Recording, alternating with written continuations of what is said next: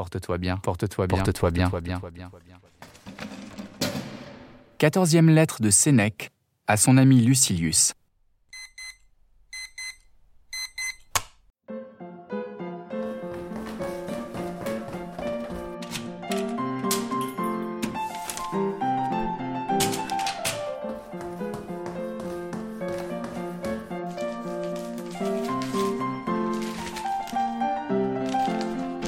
Cher Lucilius, je l'avoue, la nature a voulu que notre corps nous fût cher. Je l'avoue encore, elle nous en a commis la tutelle. Je ne nie pas qu'on ne lui doive quelque indulgence, mais qu'il faille en être l'esclave, je le nie. On se prépare trop de tyrans dès qu'on s'en fait un de son corps, dès qu'on craint trop pour lui, dès qu'on rapporte tout à lui. Il faut conduire dans ses pensées que ce n'est pas pour le corps qu'on doit vivre, mais qu'on ne peut vivre sans le corps. Si nous lui sommes trop attachés, nous voilà agités de frayeur, surchargés de soucis, en but à mille déplaisirs.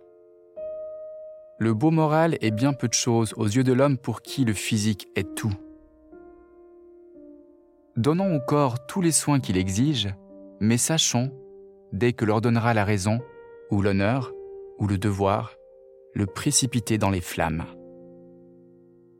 Néanmoins, autant que possible, évitons tout genre de malaise, non pas seulement tout péril. Retirons-nous en lieu sûr, veillant sans cesse à écarter les choses que ce corps peut craindre. Elles sont, si je ne me trompe, de trois sortes. Il a peur de l'indigence, peur des maladies, peur des violences de plus puissants que lui. De tout cela, rien ne nous frappe plus vivement que les menaces de la force, car c'est à grand bruit, c'est avec fracas qu'elles arrivent. Les maux naturels dont je viens de parler, l'indigence et les maladies, se glissent silencieusement. L'œil ni l'oreille n'en reçoivent nulle impression de terreur. L'autre fléau marche en grand appareil.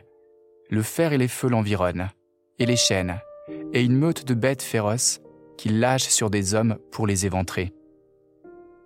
Figure-toi ici les cachots, et les croix, et les chevalets, et les crocs, et l'homme assis sur un fer aigu qui le traverse et lui sort par la bouche, et ses membres écartelés par des chars poussés en sens divers, et cette tunique enduite et tissée de tout ce qui alimente la flamme, et tout ce qu'a pu en outre imaginer la barbarie.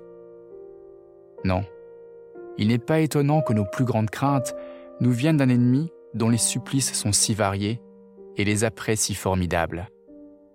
Comme le bourreau terrifie d'autant plus qu'il étale plus d'instruments de torture, car l'appareil triomphe de qui eût résisté aux douleurs, de même, parmi les choses qui subjuguent et domptent nos âmes, les plus puissantes sont celles qui ont de quoi parler aux yeux.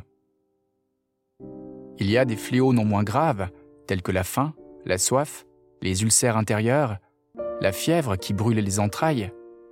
Mais ceux-là sont cachés. Ils n'ont rien à montrer qui menace, qui soit pittoresque.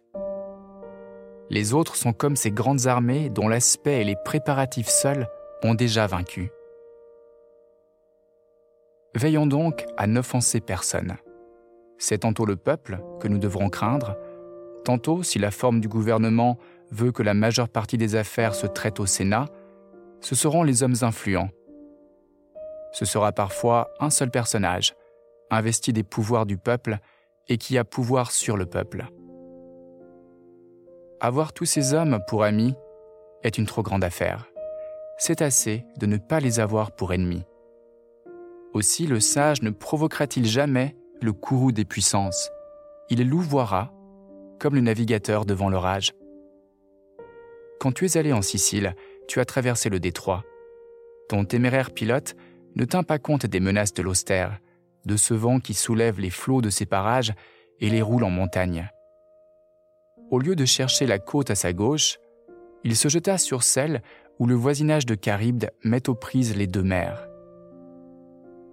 Un plus avisé demande à ceux qui connaissent les lieux quel est ce bouillonnement, ce que pronostiquent les nuages, et il dirige sa course loin de ces bords tristement célèbres par leurs gouffres tournoyants. Ainsi agit le sage.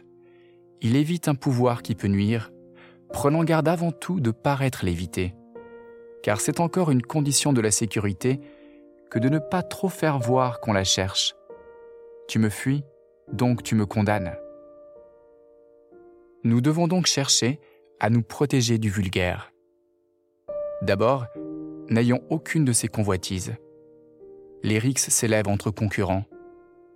Ensuite, ne possédons rien que la ruse ait grand profit à nous ravir, que ta personne offre le moins possible aux spoliateurs. Nul ne verse le sang pour le sang, ces monstres du moins sont bien rares.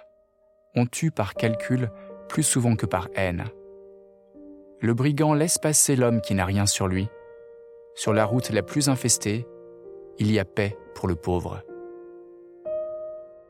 Restent trois choses qu'un ancien adage nous prescrit d'éviter. La haine, l'envie, le mépris. Comment y réussir? La sagesse seule nous le montrera. Il est difficile en effet de tenir un milieu. Je risque de tomber dans le mépris par crainte de l'envie.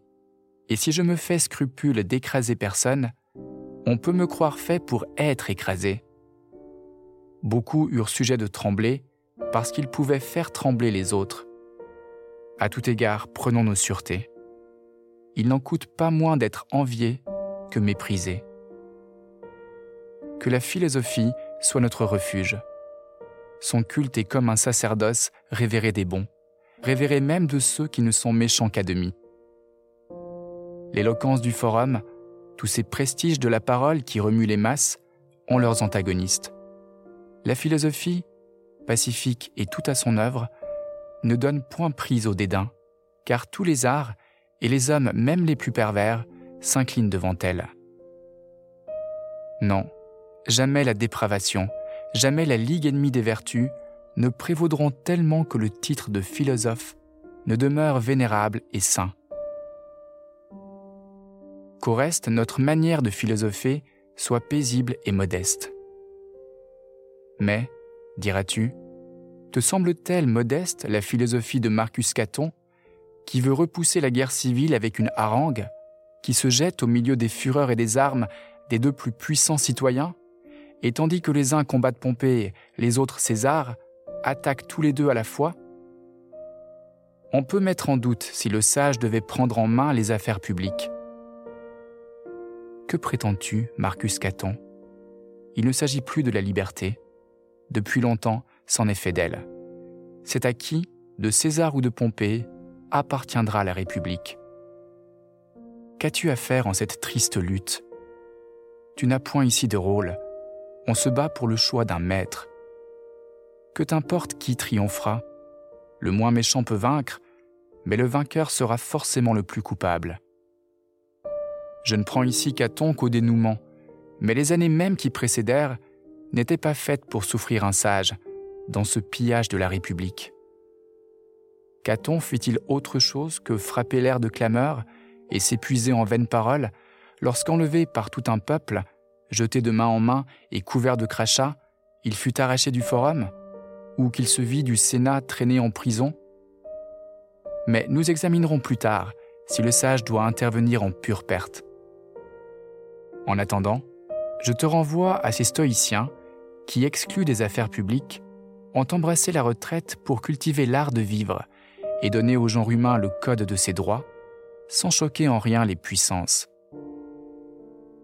Le sage ne doit point heurter les usages reçus, ni attirer sur lui, par l'étrangeté de sa vie, les regards de tous. Le voilà donc à l'abri des écueils s'il suit cette ligne de conduite? Je ne puis te garantir cela, pas plus qu'à un homme tempérant la santé, bien que la santé soit le fruit de la tempérance. Des vaisseaux périssent dans le port, mais que penses-tu qu'il arrive en pleine mer? Combien n'est-il pas plus près du danger? Celui qui exécute et projette mille choses, si pour lui le repos même n'est pas sûr L'innocent succombe quelquefois à qui le nie, mais le plus souvent, c'est le coupable. L'honneur de l'art est sauf quand on reçoit le coup à travers son armure. En un mot, dans toute affaire, c'est la prudence que le sage consulte, non le résultat. les commencements dépendent de nous, l'événement est à la décision du sort, auquel je ne donne pas juridiction sur moi. Mais les vexations qu'il apporte, mais les adversités. Brigand qui tue n'est pas juge qui condamne. Maintenant tu tends la main vers ta stipende journalière. Tu l'auras pleine d'or pur. Et puisque c'est d'or qu'il s'agit, voici le secret d'en user et d'en jouir avec plus de charme. Celui-là jouit le plus des richesses, qui a le moins besoin d'elles. L'auteur, me diras-tu Vois combien j'ai l'âme bonne. Je m'avise de louer ce qui n'est pas de nous. C'est d'Épicure, ou de Maître d'Or, ou de tel autre du même atelier. Et qu'importe qui l'a dit, s'il est dit pour tous. Qui a besoin des richesses craint de les perdre. Or, une jouissance inquiète n'en est plus une.